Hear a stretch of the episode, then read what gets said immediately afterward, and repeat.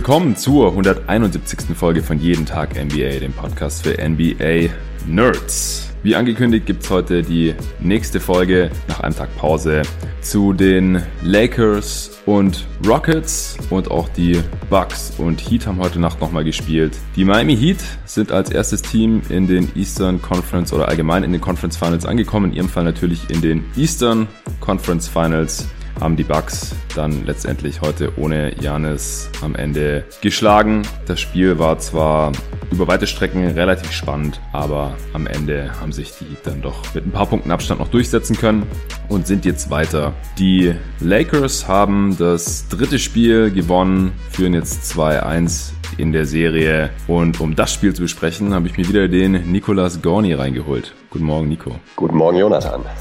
Ja, Spiel ist gerade vorbei. Wie hat's dir gefallen? Super. Es ist vor allen Dingen echt intensiv, diese Serie, mhm. so was den Input anbelangt. Also viel Zeit zum Durchatmen hat man nicht. Die erste Halbzeit kam mir vor. Ich habe sie ja dann quasi im äh, Real Life geguckt äh, und die Auszeiten konnte ich überspringen zum Glück. Trotzdem kam die erste Halbzeit mir vor wie drei Minuten. Also es war wirklich äh, Schlag auf Schlag auf Schlag und dann war Halbzeit. Ja, für, für die Hörer zum Verständnis, das machst du ganz gerne. Du äh, fängst nicht direkt beim Tip-Off live an, das Spiel zu schauen, sondern stehst noch ein bisschen später auf und kannst dann halt immer die äh, Timeouts und die Halbzeitpause und so skippen.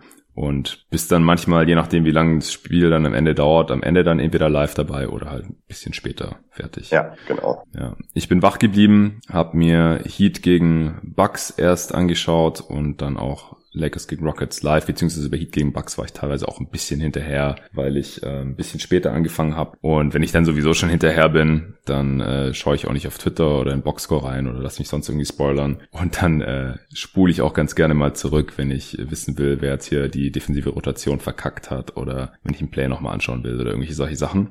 Es gab auch noch zwei News. Ich weiß nicht, ob du das jetzt schon mitbekommen hast. Ähm, ich glaube, die wurden im Broadcast vom zweiten Spiel auch erwähnt. Billy Donovan ist nicht mehr der Head Coach der Thunder. Sein Vertrag ist ausgelaufen und die Thunder haben jetzt schon beschlossen, dass sie ihn äh, nicht neu unter Vertrag nehmen wollen oder nicht verlängern wollen. Ähm, hast du da irgendeinen Kommentar zu? Hattest du das mitbekommen? Äh, nee, ist mir tatsächlich durchgegangen. Finde ich jetzt gerade äh, ziemlich äh, verwunderlich. Also hätte ich, hätte ich tatsächlich nicht erwartet nach der Saison, die man jetzt mit Chris Paul abliefern konnte. Hm. Äh, es gab ja immer, es wurden ja immer Stimmen laut, dass er vielleicht nicht der ideale Coach ist, auch ähm, für die Stars eben, dass man immer das Gefühl hatte, offensiv sah das oft eher mau aus, was die Thunder da gezeigt haben in der Vergangenheit. Und der, es gab ja durchaus valide Kritikpunkte, die man ihm gegenüber anmerken konnte. Hm. Trotzdem, jetzt nach dieser Saison wundert, man, wundert mich das dann doch, dass man nicht verlängert hat, muss ich sagen. Ja, in der Regular Season haben die Thunder ja schon äh, überperformt oder die Erwartungen der meisten Leute übertrumpft, was aber auch daran lag, dass das Team einigermaßen fit geblieben, geblieben ist und Sam Presti jetzt auch zur Deadline nichts gemacht hat. Äh, wenn man das vor der Saison gewusst hätte, das hatte ich auch in der Thunder Preview Review mit dem Tobi Bühner nochmal besprochen, weil meine Prognose war ja schon deutlich unter der Siegzahl, die die Thunder jetzt letztendlich geholt haben. Aber wenn ich gewusst hätte, Chris Paul bleibt fit äh, und wird nicht getradet und Gallinari wird auch nicht getradet und so, dann ähm, waren sie jetzt schon nicht so weit über den Erwartungen, die ich dann wahrscheinlich gehabt hätte. Aber nichtsdestotrotz natürlich eine beachtliche Saison gehabt. Äh, in dieser Western Conference relativ ungefährdet in die Playoffs einzuziehen, ist auf jeden Fall eine Leistung. Und ähm, auch, dass sich die Spieler dort teilweise nochmal weiterentwickelt haben, ist, ist ganz gut, nachdem es in der Vergangenheit ja auch nicht immer der Fall war. Man erinnert sich zurück an Oladipo und Sabonis, wie die noch bei den Thunder gespielt haben in Westbrooks MVP-Saison zwar, also der äh, hat da wirklich machen dürfen, was er wollte und man hat damit ja dann auch äh, zumindest mal, weiß nicht, knapp 50 Spiele gewonnen war es, glaube ich. Also es waren definitiv unter 50, da kann ich mich dran erinnern, weil ich das dann nicht so gut fand, dass äh, Westbrook einen MVP bekommt, obwohl er nicht mal in einem Contender steht oder nicht mal 50 Siege holt. Äh, individuell war er natürlich top, aber eben, wie gesagt, also Oladipo und Sabonis hat er da jetzt nicht maximiert, also Westbrook nicht, aber halt auch nicht Donovan. Kaum sind die nach äh, Indiana getradet, so mehr oder weniger explodieren die beide und, und werden zu All-Stars und im Fall von Oladipo sogar zum All-NBA-Spieler. Also ich finde auch, dass Donovan zu Recht kritisiert wurde, sowohl in der Regular Season als auch jetzt auch in, in den Playoffs ähm, die letzten Jahre und auch dieses Jahr ähm, musste man sich da schon mal fragen, was er sich jetzt bei der oder jener Entscheidung gedacht hatte. Ähm, dazu kommt ja noch, dass jetzt bei den Thunders gerade so aussieht, als äh, würde ein Umbruch bevorstehen. Gallinari ist Free Agent. Chris Paul hat so ein Video aufgenommen, nachdem sie da in Spiel 7 ausgeschieden sind nach Spiel 7, äh, dass sich so ein bisschen nach Abschied angehört hat, hat sich halt bedankt bei den Thunder und allen Fans und so weiter und äh, hat halt auch gesagt, so, ja, Sam Presti war immer äh, ganz ehrlich zu mir, so nach dem Motto, könnte halt sein, dass sie ihn traden. Das hat er jetzt nicht so gesagt, aber kam für mich halt so rüber. Äh, also, dass es halt auch nach wie vor im Raum steht und dass man vielleicht auch Chris Paul diesen Wunsch erfüllen möchte, dass er halt noch um mehr spielen kann in, in den letzten Jahren seiner Karriere, äh, als nur um einen Einzug in die Playoffs oder Einzug in die zweite Runde oder so, denn wir erinnern uns, Chris Paul war noch nie in den Finals, was äh, sehr schade ist. Andererseits hat er halt diesen Monster-Deal und es ist halt die Frage, äh, wer kann dafür traden und erstens mal genug an Verträgen zusammenbinden, um diesen Vertrag halt auszugleichen und dann halt auch noch irgendwas nach OKC schicken, dass die das mitmachen.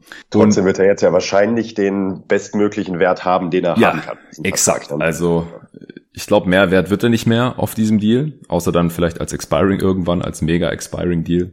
Aber der Vertrag läuft ja noch drei Saisons, glaube ich. Und ist halt die Frage jetzt, wenn sie Chris Paul getradet bekommen und äh, Gallinari nicht verlängern und dann vielleicht auch noch Adams loswerden, wobei ich es da fast noch als schwieriger ansehe als bei Chris Paul, weil der halt als Big schon sehr, sehr gut verdient und das ist halt ein Spielertyp, der äh, die letzten Jahre massiv an Wert verloren hat und Adams selber hat halt auch an Qualität eingebüßt, muss man leider so sagen, über die letzten Saisons, obwohl er noch gar nicht so alt ist. Ich glaube, das ist 26 oder so.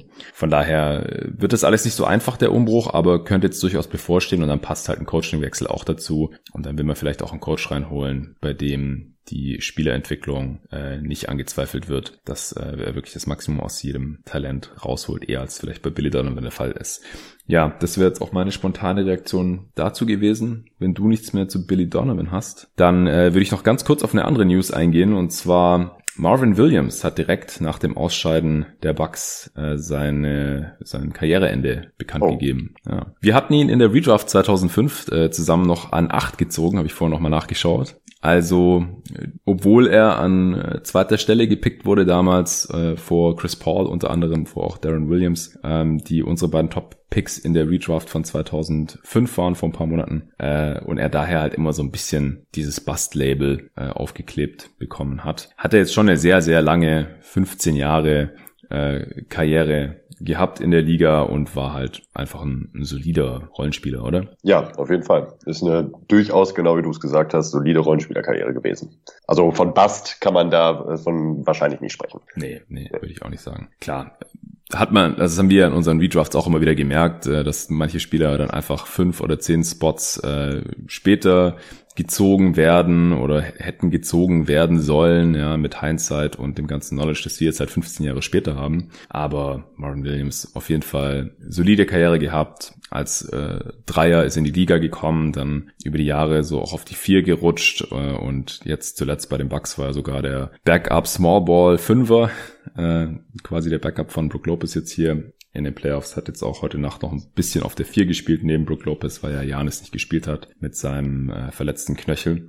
Aber ich denke mal, das hat er sich schon so, hat er schon geplant gehabt. Also sowas entscheidet man dann normalerweise nicht spontan. Wahrscheinlich gedacht, hey, jetzt vielleicht noch ein Championship Run auf meine alten Tage mit den Bucks. Das ist jetzt leider nichts geworden, aus verschiedensten Gründen. Und äh, ja, jetzt hat er es trotzdem durchgezogen. Wahrscheinlich hat er sich schon irgendwie drauf eingestellt und drauf gefreut jetzt mal nach 15 Jahren wieder was anderes zu machen als 82 Spiele Regular Season und dann oft noch Playoffs mit äh, den Hawks ja auch jahrelang Jazz. Hornets äh, dürfte im ersten Jahr noch Playoffs gespielt haben, glaube ich. Wie dem auch sei. Mach's gut, Marvin Williams.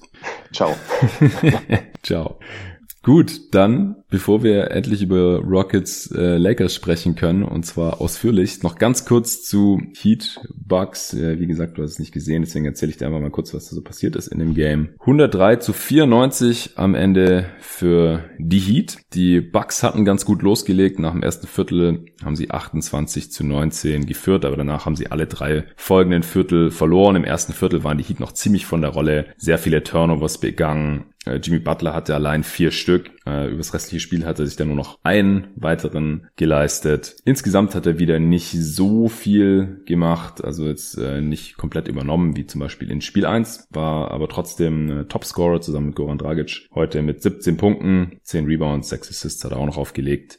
Ähm, auf Seiten der Bucks äh, hatten sich ähm, Chris Middleton äh, vor allem dagegen gestemmt. Auch äh, Dante DiVincenzo hat stark losgelegt gehabt. Äh, Middleton am Ende 23 Punkte. Allerdings hat er dafür auch 25 Mal aus dem Feld geschossen und stand noch sechs Mal in der Linie. Also 28 Shooting Possessions, 23 Punkte. Das ist nicht besonders effizient. Äh, sechs Assists bei sechs Turnovers auch. Also Chris Middleton ist einfach keine Playoff-erste Option, auch wenn er da in Spiel 4 die Hoffnung der Bucks nochmal ein bisschen hochhalten konnte. Und die Bucks haben auch dieses Spiel wirklich nochmal gekämpft, muss man wirklich sagen. Auch ziemlich stark verteidigt. Ähm, ohne Janis, ohne den Defensive Player of the Year, wohlgemerkt. Äh, wirklich gehasselt. Eric Bledsoe auch defensiv war famos offensiv katastrophal wieder. Also auch in dem letzten Playoff-Spiel hier 2020 konnte er seine Effizienz nicht mehr retten. Zwei von zwölf aus dem Feld. Seine fast schon patentierten Pull-Up-Jumper, bei denen man sich an den Kopf fasst, äh, hat er heute auch hochgejagt. Neun Punkte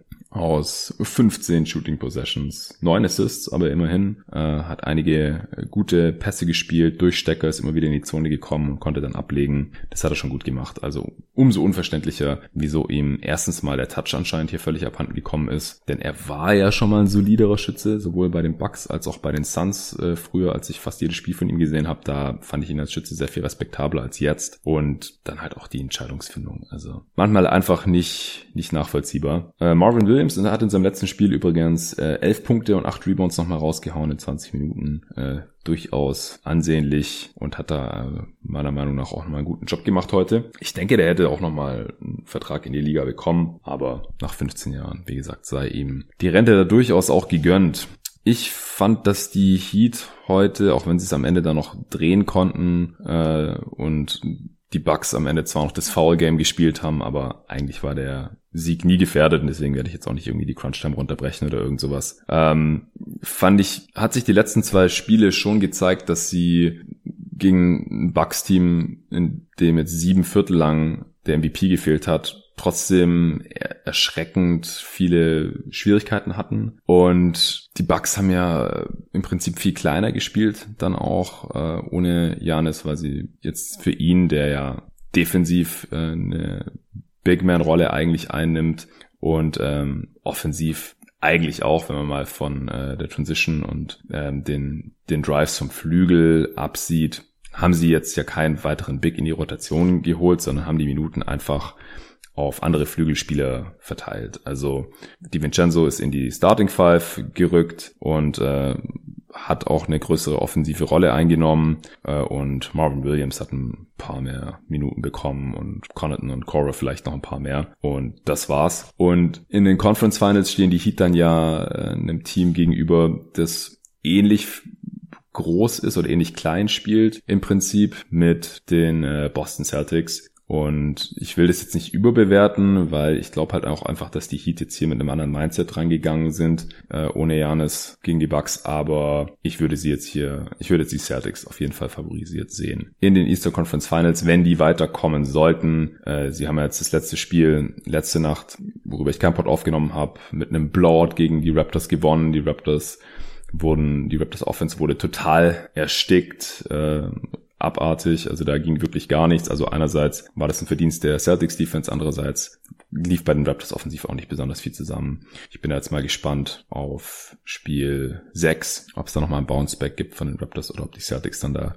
endgültig in die Conference Finals einziehen. Für mich sind sie immer noch der Favorit und äh, wären es dann auch gegen die Miami Heat.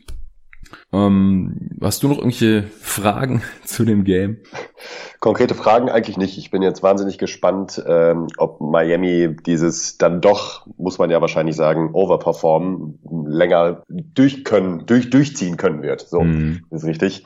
Äh, ich würde halt eben auch, auch äh, wie ich in meinem Bracket das vorher auch gesehen habe, die äh, Celtics auf jeden Fall vorne sehen, wenn sie es denn schaffen in die nächste Runde. Also egal, ob es jetzt gegen Toronto oder gegen die Celtics geht, würde ich die Heat auf jeden Fall als Underdog sehen.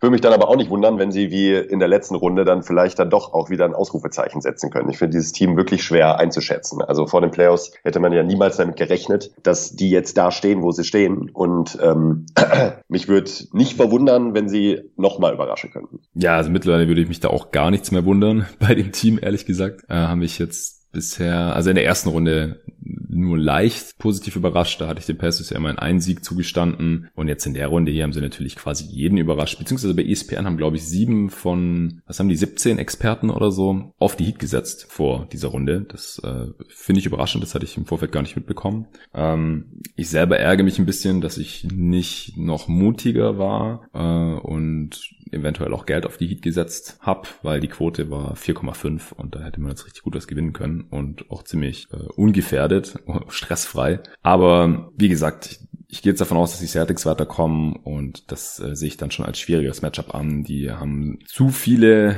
Wings und Guards, äh, die außen gefährlich sind und äh, dafür haben die Heat dann nicht genug Defender, beziehungsweise wenn sie die alle gleichzeitig spielen lassen, haben sie selber kein Spacing mehr. Äh, genau das, was die Heat schlecht verteidigen können, hatten die Bucks jetzt nicht, nämlich ein Guard, der auf der Dribble was kreieren kann. Also haben wir ja gesehen oder schon zu Genüge besprochen. Das ist halt Bledsoe bei den Bucks und da kommt nichts Gutes bei raus normalerweise. George Hill, seine Stärke war das auch noch nie. Und Kemba Walker ist halt genau das. Also ich weiß nicht, wie sie den verteidigen wollen. Wahrscheinlich könnte noch Jimmy Butler den besten Job gegen ihn machen. Aber den braucht man halt wahrscheinlich gegen einen von Tatum und Brown.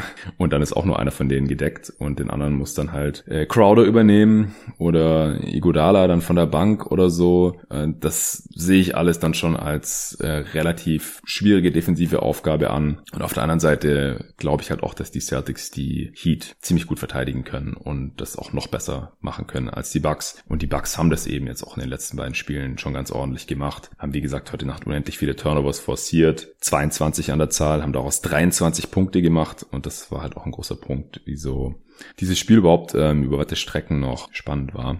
Aber ich denke, über die Serie kann man dann sprechen, wenn es dann noch wirklich soweit ist. Noch haben die Celtics nicht gewonnen. Äh, die Raptors haben durchaus noch eine Chance, im nächsten Spiel auszugleichen. Dann können wir zu mir aus zu Lakers Rockets kommen. 112 zu 102 für die Lakers am Ende. Es gab nicht wirklich eine Crunch-Time, äh, aber das Spiel war durchaus spannend. Die ersten drei Viertel, würde ich sagen, oder? Ja, es war, äh, wie ich am Anfang schon angeteasert habe, wirklich ähm, gerade zu Beginn offener Schlagabtausch. Äh, sowohl LeBron als auch Westbrook äh, haben beide losgelegt wie die Feuerwehr. Und äh, es war halt wirklich ähm, ein geführtes Korb nach Korb nach Korb. Also ich glaube, die äh, Punktedifferenz war, ich weiß nicht genau, aber ganz selten mal mehr als vier Punkte oder mehr als fünf. Ähm, also es war extrem eng, die ganze erste Halbzeit. Ja. Und ähm, hat dann ein bisschen abgeflacht äh, zu, äh, zu Beginn des dritten Viertels. Ja, nee, da ging es wirklich hin und her. Ähm, du hast gerade schon gesagt, äh, Westbrook und LeBron, vor allem im ersten Viertel. Westbrook hatte direkt 13 Punkte. Also, das hatte ich schon auf Twitter auch gelesen gehabt, dass der eine oder andere mit einem Bounce-Back-Game von Russ gerechnet hat, nachdem er jetzt im letzten Spiel oder in den letzten Spielen einfach nicht besonders gut war. Das letzte Spiel war auch wirklich eines der miesesten Playoff-Spiele von einem Starspieler der letzten Jahre überhaupt. Und äh, ja, dann im ersten Viertel hat er eigentlich direkt ist aggressiv in die Zone gegangen, hat Pull-Up-Jumper, sein, sein Bankshot da von der linken Seite, den er so gern nimmt, direkt mal reingehauen über LeBron und dann auch noch einen offenen Corner 3 genommen und geswischt. Also Westbrook war definitiv heiß. Äh, dann kam aber im zweiten und dritten Viertel eigentlich nicht mehr viel von ihm und dann im vierten Viertel äh, hat er es nochmal versucht, das äh, Spiel irgendwie spannender zu gestalten, was ihm dann nicht geglückt ist. Am Ende 30 Punkte, 8 Rebounds, 6 Assists bei 3 Turnovers. Also schon deutlich, deutlich besser als im letzten Spiel. 13 von 24 aus dem Feld, zwei seiner vier Dreier getroffen, war nur einmal in der Linie, also für zwei Fallwürfe hat die aber auch beide getroffen. Also sehr, sehr gut auch, vor allem für seine Verhältnisse, seine Quoten hier. Ziemlich effizientes Spiel, hat auch einen krassen Chase-Down-Block gegen äh, KCP war das im vierten Viertel noch. Ja, doch, ziemlich gutes Game von Westbrook. Klar, es sind immer mal diskutable Entscheidungen dabei oder so, weiß nicht. Er ist oft in die Zone gezogen und hat sich dann erst im letzten Moment dafür entschieden, jetzt nicht irgendwie gegen Anthony Davis zu versuchen zu finishen. Ja, das macht er ja gerne mal. Ja, und hat dann da sein Dribbling aufgenommen. Das war auch öfter mal hart an der Grenze zu den drei Sekunden, wie ich finde. Also bis er dann sich entscheidet, rauszupassen und dann wieder aus der Zone draußen ist. Also es wird ja meistens äh, selten direkt nach drei Sekunden abgepfiffen in der NBA. Aber das ist, glaube ich, öfter mal eher an den vier, fünf Sekunden dann dran. Ja, und da hat er dann halt auch mal rausgekickt und halt zu niemanden direkt ins Aus. Äh, Im vierten Viertel hat er sich dann auch einmal dazu entschieden, einen Fadeaway über Anthony Davis zu nehmen, den auch getroffen. Da konnten die Rockets dann noch kurz Hoffnung haben, dass vielleicht nochmal knapp wird, aber dann haben die Lakers im Gegenangriff wieder gescored und dann war das Spiel auch vorbei. Ja, LeBron, was kannst du zu LeBron sagen? Ja, also die erste Halbzeit war wahrscheinlich die beste im Lakers-Dress bisher in seiner Karriere, würde ich sagen. Ja. Ähm, die hatte, was waren fast 30 Punkte, 29 Punkte und das war das ja. erste Mal, dass er 29 Punkte in der Halbzeit gemacht hat. Äh, seit wann? Hast du es auch gehört? Nee, das habe ich nicht gehört. 2012. Boah, ja. ja. Ja, nicht schlecht mit 35. Ja. Kann man noch mal machen in, einem, in einer engen Playoff-Serie. Äh, ja, war einfach äh, nicht zu stoppen. Also da hat man auch wieder gemerkt, was man vor der Serie ja schon prognostizieren konnte, ist, die Rockets können LeBron nicht verteidigen, wenn er aggressiv spielt. Das haben wir im letzten Podcast nochmal besprochen. Hilft er natürlich nicht, wenn er dann eben auch noch die ähm, Fadeaways und Dreier trifft. Dann hat, hat sich halt in der Historie gezeigt äh, in seiner Karriere, dass er dann einfach nicht zu stoppen ist, egal was man macht. Und ähm, ja, wenn das der Fall ist und dann noch viele andere Faktoren, die wir äh, wahrscheinlich noch besprechen werden, dann sieht's düster aus für die Rockets. Ich würde noch kurz anmerken wollen, ähm, dass LeBron jetzt auch die meisten Playoff-Wins aller Spieler aller Zeiten hat. Ja. Hat mit diesem Win jetzt äh, Derek Fisher überholt und äh, ja, das äh, trägt alles weiter zu seiner Legacy bei und ich bin gespannt, in welche Richtung sich das entwickelt und wann er tatsächlich mal aufhört, solche Leistungen abrufen zu können. Ja, 162 Mal hat er seine Playoffs gewonnen. Ja. Und das sind nicht nur die meisten Playoff-Wins in der NBA-Geschichte, sondern auch die höchste Siegquote aller Zeiten. Äh, hat Justin Kubatko getweetet. 65,8% seiner Playoff-Spiele hat er gewonnen. Und äh, von allen Spielern, die mindestens 200 Playoff-Spiele gemacht haben, also klar, die Sample Size muss halt eine gewisse Größe haben, sonst äh, bringt ja nichts, wenn es irgendwie Spieler gibt, der, was ich, vier Playoff-Spiele gemacht hat und die alle gewonnen hat oder so. Ähm, ja, also bevor jetzt einer kommt und sagt, ja, hat er halt mehr Spiele gemacht und deswegen hat er jetzt auch mehr Wins als Spieler XY. Nee, also er hat auch die höchste Siegquote in den Playoffs aller Zeiten. Das ist schon krass, auf jeden Fall. Ja, und wie du schon gesagt hast, war so ein typisches Spiel, wenn man LeBron jetzt die letzten Jahre in den Playoffs verfolgt hat, wenn er halt anfängt, sehr, sehr selbstbewusst Jumper zu nehmen und die zu swischen, dann weiß man also schon, was die Stunde geschlagen hat. Als Fan und wahrscheinlich auch als Gegner. Und es war halt wieder so ein, so ein LeBron-Spiel. Ich glaube, er hat die ersten drei Dreier oder so alle getroffen am Ende nur bei vier von neun. Also in der zweiten Halbzeit äh, hat er dann nicht mehr alles getroffen, hat sich da dann auch offensiv merklich zurückgenommen, hat in der zweiten Halbzeit auch nur noch sieben Punkte gemacht. Ich glaube im dritten Viertel gar keine Punkte. Zwei, glaube ich. Ja, oder zwei, kann gut sein. Am Ende auf jeden Fall 36, ähm, 13 von 23 aus dem Feld, 6 von 10 von der Linie.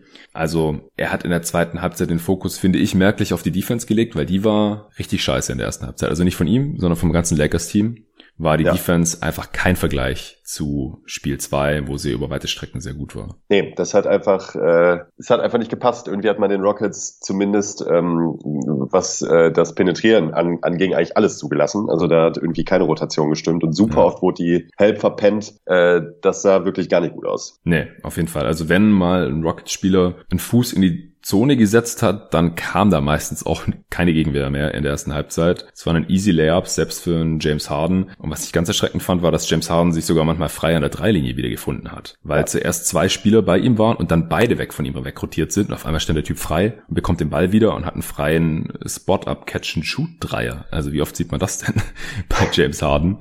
Also da war echt miese Kommunikation und ja, keine, keine Help-Rotationen und das, das sah einfach überhaupt nicht gut aus. Und dann umso erstaunlicher in der zweiten Halbzeit war die Defense der Lakers dann nahezu perfekt.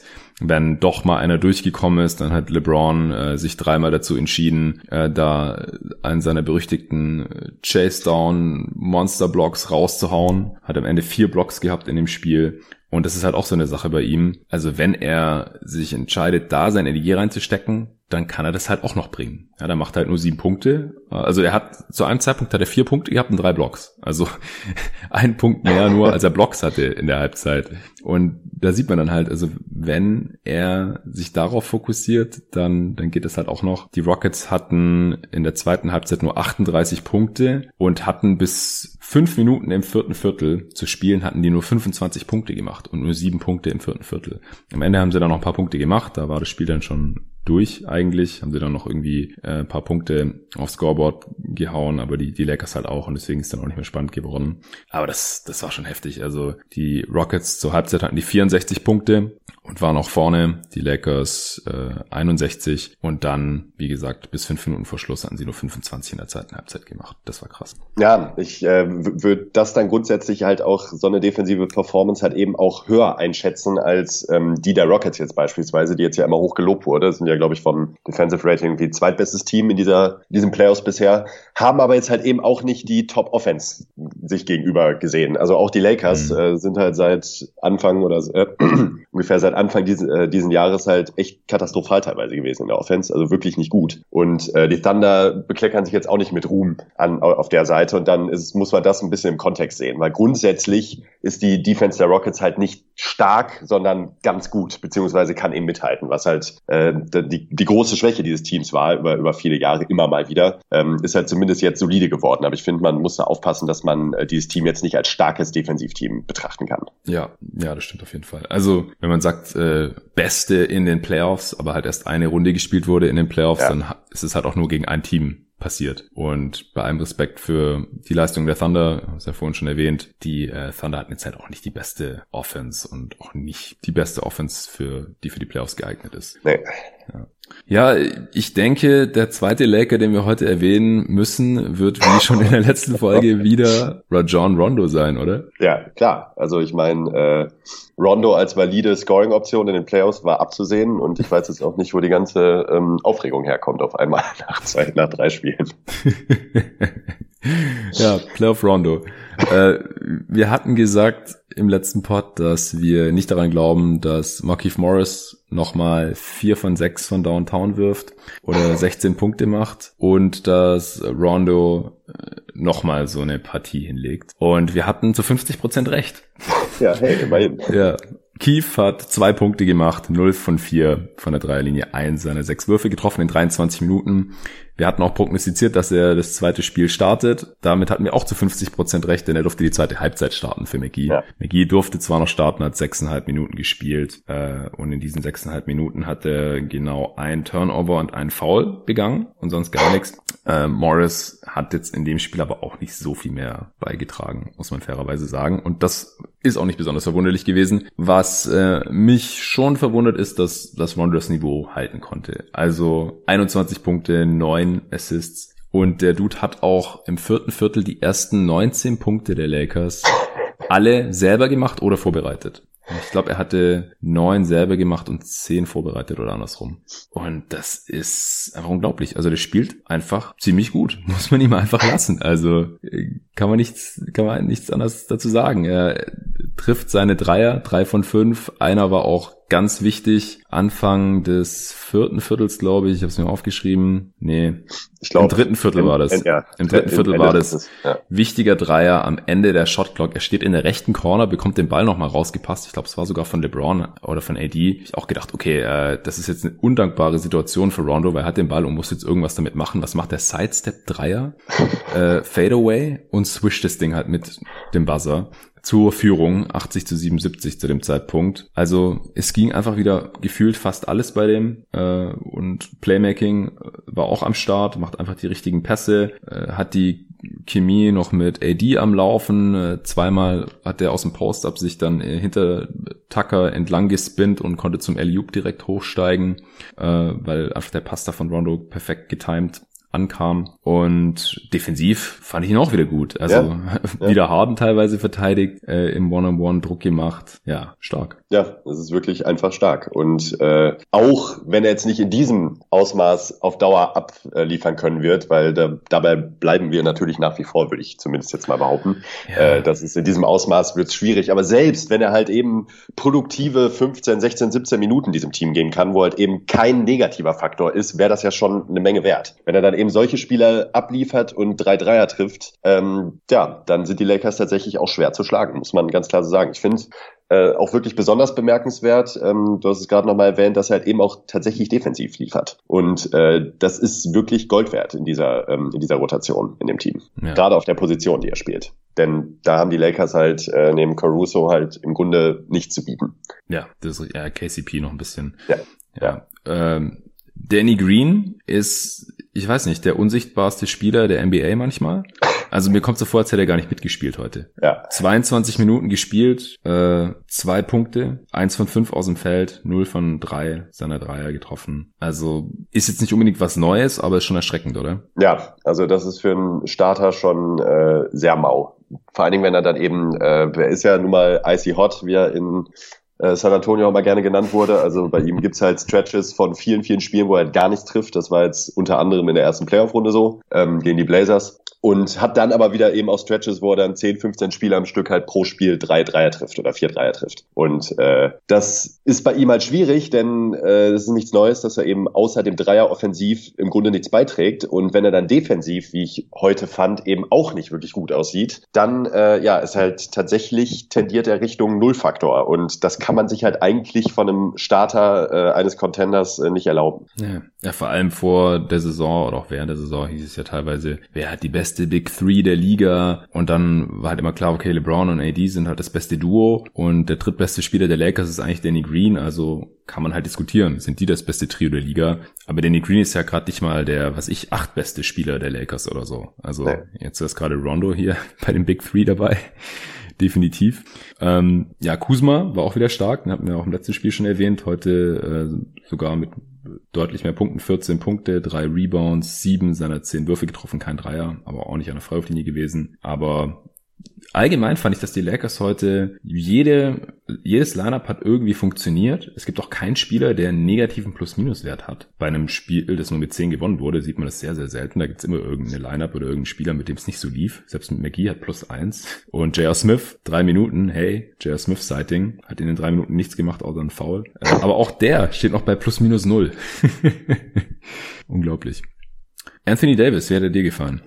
Ähm, ja, also man merkt, dass wenn er möchte und sich auch entsprechend positioniert und eben auch ähm, die Entry-Pässe bekommt, dann äh, ist er halt im One-on-One von diesen Rockets einfach nicht zu verteidigen. Das war auch vor der Serie klar und es war auch klar, dass er eben liefern muss, gerade offensiv, ähm, wenn die Lakers eine Chance haben möchten. Äh, gerade das Duo LeBron und Davis müssen halt beide, wie kein anderes wahrscheinlich in den ganzen Playoffs, ähm, konstant wahrscheinlich um die 50 Punkte, wenn nicht sogar mehr machen, wenn man gegen gute Gegner eine Chance haben möchte. Ja. Das hat jetzt wieder geklappt. Ähm, bei Davis ist halt irre, dass er letzten Endes halt, er ist öf öfters an die Linie gekommen, aber trotzdem verhältnismäßig könnte da abschlussmäßig noch mehr kommen. Das wäre wahrscheinlich auch der Fall, wenn LeBron halt eben nicht ähm, so eine Leistung abliefern würde in der ersten Halbzeit, dann ist es ja eigentlich immer entspannt, dass sich der jeweils andere Part ein bisschen zurücknehmen kann. Hm. Aber ansonsten natürlich ein hocheffizientes, ähm, sehr gutes Spiel von Davis. Ja, 26 Punkte, 8 von 11 von der Linie, 9 von 13 aus dem Feld. Ja, ein bisschen schwach von der Freiwurflinie die letzten Spiele.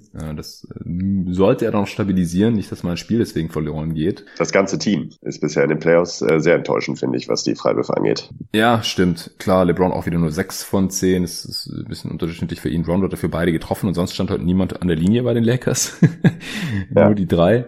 Äh, 23 Freiwürfe ist nicht so viel. 16 von 23 sind knapp 70 Prozent. Aber wenn die Rockets nur 14 Mal an der Linie stehen, dann ist auch egal, wenn die alles treffen, mehr oder weniger, weil das ist auch nicht oft. Äh, die haben alle ihre 14 Freiwürfe getroffen. Äh, AD noch kurz fertig, also 26 Punkte, 15 Rebounds, vier davon offensiv, sechs Assists, vier Turnovers. Das ist schon ziemlich solide. Am Ende ist er noch mit Robert Covington zusammengerasselt. Also Kuzma hat Covington so äh, in der Defense in Davis reingeschoben und der ist dabei irgendwie gestolpert oder halt umgefallen und dann halt mit dem Kopf gegen Anthony Davis Ellenbogen gerasselt und hat aber gleichzeitig Anthony Davis mit seinem Arm oder Ellbogen an der Hüfte erwischt und dann war Covington total ausgenockt, hat auch geblutet, musste das Spielfeld auch verlassen dann und kam nicht wieder. Das war aber in den letzten Spielminuten, wo das Spiel eigentlich sowieso schon entschieden war und äh, Davis lag auch erstmal am Boden und äh, hatte dann offensichtlich so eine geprellte Hüfte. Ich denke jetzt mal nicht, dass ihm das die nächsten Spiele dann noch stören wird, aber in dem Spiel habe ich noch ein paar Mal gesehen, wie sich dann so an die Hüfte gefasst hat. Also mal schauen. Davis hat ja leider immer wieder irgendwie so Kleinigkeiten und das würde hier jetzt auch äh, immer wieder irgendwie leider gut ins Bild passen.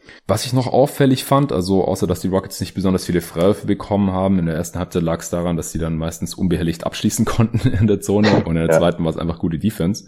Aber die Rockets haben nur 30 Dreier hochgejagt. Ja. Und das ist verdammt wenig. Also die haben jetzt in den Playoffs im Schnitt über 50 geworfen gehabt und in der Regular Season ja 45, irgendwas beides sind natürlich All-Time-Rekorde und 30 ist halt mal 20 weniger als sonst. Das ist ja. schon krass. Letztes Spiel waren es 53 und äh, man hat die ähnlich gut getroffen und man hat zwar trotzdem verloren, aber grundsätzlich ist halt bei diesem Rockets-Team eben der Fall, erstens muss man mehr Dreier als der Gegner nehmen und im besten Fall diese auch besser treffen. Und ich finde schon besorgniserregend aus Sicht der Rockets, dass die Lakers halt genauso viele Dreier genommen haben wie die Rockets. Die haben es zwar nicht gut getroffen, aber eben haben das Spiel eben trotzdem deutlich gewonnen. Und äh, das darf halt nicht sein. Ich finde, also da ist auch der die Defense natürlich äh, zu preisen der der der Lakers gerade in der zweiten Halbzeit. Ähm, es macht einfach mehr Sinn, den Rockets den Drive zuzulassen und sie dazu zwingen, Plays zu machen ähm, innerhalb der Dreilinie, als ihnen eben die Dreier zu geben. Und äh, das hat sich jetzt wieder gezeigt. Das sollte sich nicht wiederholen in den nächsten Spielen. Ja, sehe ich auch so.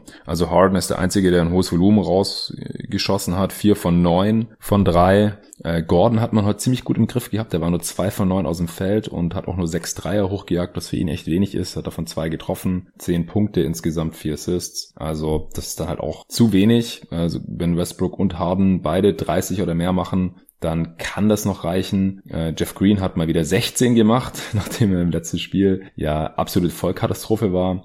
Äh, war jetzt heute wieder gut, 7 von 11, einen seiner zwei Dreier getroffen, ist halt auch nicht so der super High-Volume-Shooter, aber passt natürlich auch wieder ins Bild bei Jeff Green. Ein äh, Spiel Hui oder ja, ganz gut. Und dann das nächste oder die nächsten zwei wieder Pfui. Äh, Harden, hatte ich jetzt noch gar nicht gesagt, 33 Punkte, 9 Rebounds, 9 Assists. Ähm, war stark, aber die Lakers haben es halt auch hinbekommen, dass er nicht allzu viele Abschlüsse ja. machen konnte, weil sie ihn oft hart gedoppelt haben und dann passt er halt den Ball weg und dann bleibt er halt einfach stehen. Und dann kriegt er den Ball normalerweise auch nicht mehr, bemüht sich auch nicht drum. Und dann muss halt irgendjemand anderes was machen. Oft war es Westbrook, was heute ganz gut gegangen ist. Wenn es irgendjemand anderes war, ist meistens nichts dabei rausgekommen heute. Und das ist dann halt für die Rockets Offense einfach zu schwer, wenn der beste Spieler sich so einfach einschränken lässt, oder? Ja, also es ist für ähm, jedes Team gegen die Rockets, sobald Harden den Ball abgibt, ist es ein Gewinn. Denn es passiert dann in der Regel immer das, was du gerade gesagt hast. Äh, er bekommt den Ball halt nicht wieder. Das liegt gar nicht mal nur daran, dass das Team ähm, sich dann ähm, Richtung andere Optionen orientiert, sondern äh, dass er halt eben dann auch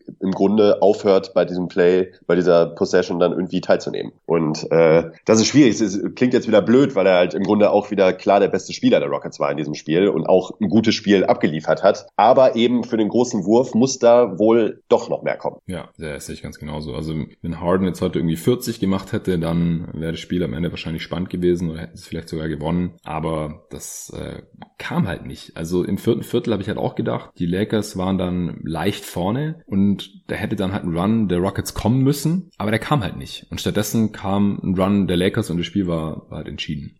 Ja, ist dir sonst noch irgendwas aufgefallen in dem Game? Nee, wir haben es angesprochen, die Freiwürfe der Lakers machen mir Sorgen, denn mhm. wenn die ähm, in einem engeren Spiel so fallen, könnte es halt, äh, wird es halt unnötig eng, gerade halt eben auch gegen Gegner, wo man, wo, wo das Spiel vielleicht enger verläuft. Ähm, die drei haben wir angesprochen. Ich gehe davon aus, dass Vogel jetzt vielleicht ganz auf McGee verzichtet, auch im nächsten Spiel, dass er jetzt auch anfängt, Morris dann nicht nur zur zweiten Halbzeit zu starten, mhm. sondern in, insgesamt zu starten. Ähm, ja, ansonsten äh, würde ich aus Sicht der Rockets halt eben äh, ganz stark darauf hoffen, dass man, äh, was heißt darauf hoffen? Ich würde einfach wieder deutlich mehr Dreier werfen und ähm, versuchen, das Spiel wieder Ticken mehr darauf auszurichten. Und wenn man die Lakers vielleicht geschlagen hat bei einem Drive, was jetzt ja durchaus oft passiert ist in der ersten Halbzeit, dann vielleicht noch aggressiver den Kickout zu suchen. Ähm, ja, weiterhin aus Lakers Sicht Westbrook die Dreier geben. Diesmal hat halt zwei getroffen, aber da sollte, das sollte nichts an der Strategie ändern. Also nach wie mhm. vor wurde er auch bei keinem dieser drei verteidigt. Also die gibt man ihm und die sollte man ihm auch weiterhin geben. Äh, an, aus Lakers Sicht wäre ich äh, langsam nicht mehr nur vorsichtig optimistisch. Denn äh, auch da läuft es nicht optimal für, für das Team, zumindest nicht über ein ganzes Spiel hinweg. Und man hat jetzt halt sehr ungefährdet gewonnen, letzten Endes. Und äh, ich bleib weiter bei meinem Tipp Lakers in sechs und sehe den auch nach wie vor sehr realistisch. Ja, sehe ich ganz genauso. Also im Prinzip reicht eine Monster-Offensiv-Halbzeit von LeBron und eine Monster-Defensiv-Halbzeit vom Team und von LeBron und dann gewinnt man mit zehn Punkten offensichtlich. Also man muss weder offensiv über 48 Minuten glänzen, äh, noch defensiv. Also ja, da, da, da muss dann schon mehr von, von Harden kommen, würde ich nach wie vor sagen. Darf es ja. auch nicht so leicht aus dem Spiel nehmen lassen. Äh, ich